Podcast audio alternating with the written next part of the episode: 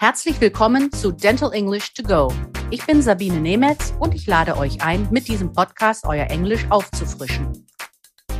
Ich möchte euch zeigen, dass es ganz leicht ist, sich im Praxisalltag auf Englisch zu verständigen. Jede Woche schauen wir uns eine bestimmte Situation in der Zahnarztpraxis an und trainieren die passenden Vokabeln und die richtige Aussprache. So, here is your weekly dose of language refresher. Today, we will be talking about communication at the reception of the dental office. We'll practice language skills to welcome patients on the telephone and how to check their dental condition. So, we'll have fun. Let's go.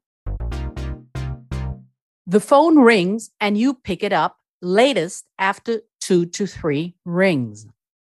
Then you can say, with the name of your dental office, in this case, it's Dr. Hut und Partner. You can say, Zahnarztpraxis Dr. Hut und Partner. Guten Tag. Mein Name ist Antonia Müller. And the patient who can't speak German will communicate that by saying, Oh, hello. Do you speak English?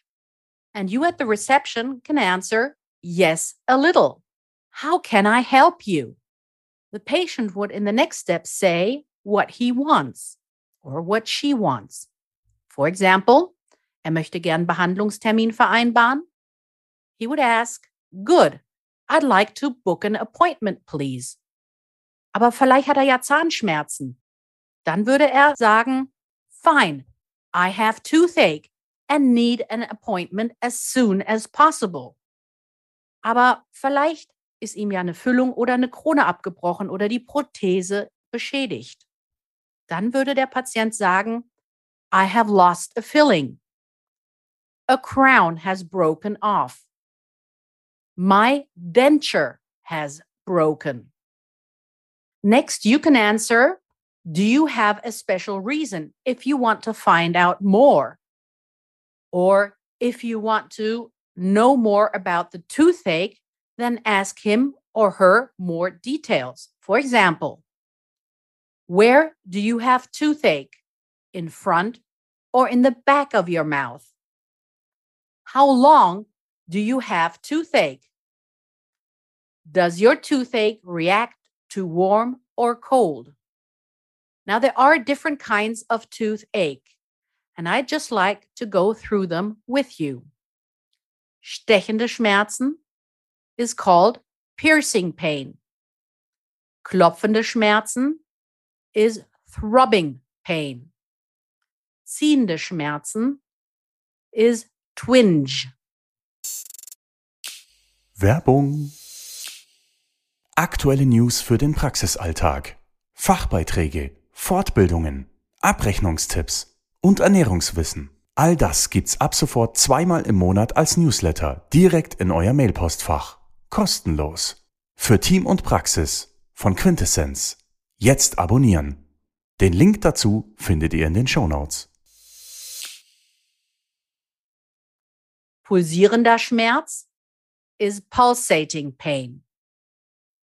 Ausstrahlende Schmerzen sind radiating pain. Druckschmerzen sind pain upon pressure. In the next step, the patient will provide you with the necessary information on his toothache. The next step is to book an appointment. You could ask, is Wednesday, 10 o'clock possible? Or if it's more urgent, can you come to our dental office now? If you want to be more precise, can you come to our dental office today at 3:30 in the afternoon? The patient will confirm the appointment if the date is suitable. Next, you can ask the patient for all the necessary data by saying, May I have your name, address, phone number, and email address, please? The patient will give you all the necessary information. And then you repeat the appointment by saying, Okay, Mrs. Müller, see you on Wednesday, 21st of June at 10 o'clock. patient will answer, Yes, thank you very much. Goodbye. And then you can answer, Goodbye. Here is your overview of the vocabulary of this week's lesson. Greeting, Begrüßung. To provide information, Auskunft geben. Toothache, Zahnschmerzen. To book an appointment, einen Termin vereinbaren. To help, helfen. Filling, Füllung. Crown, Krone. Denture, Prothese. Dentist, Zahnarzt oder Zahnärztin. Kleiner Hinweis, im Englischen wird nicht gegendert. Dental Office, Zahnarztpraxis.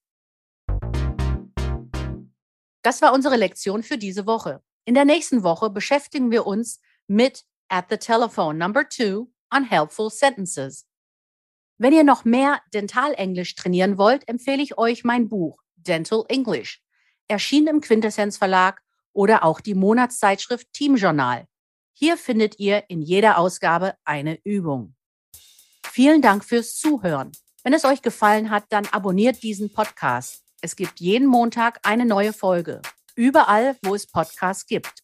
Wenn ihr Fragen habt, dann schreibt auf Instagram oder an podcast.quintessenz.de. Alle Links und Adressen findet ihr auch in den Show Notes. Ich sage goodbye and see you next week.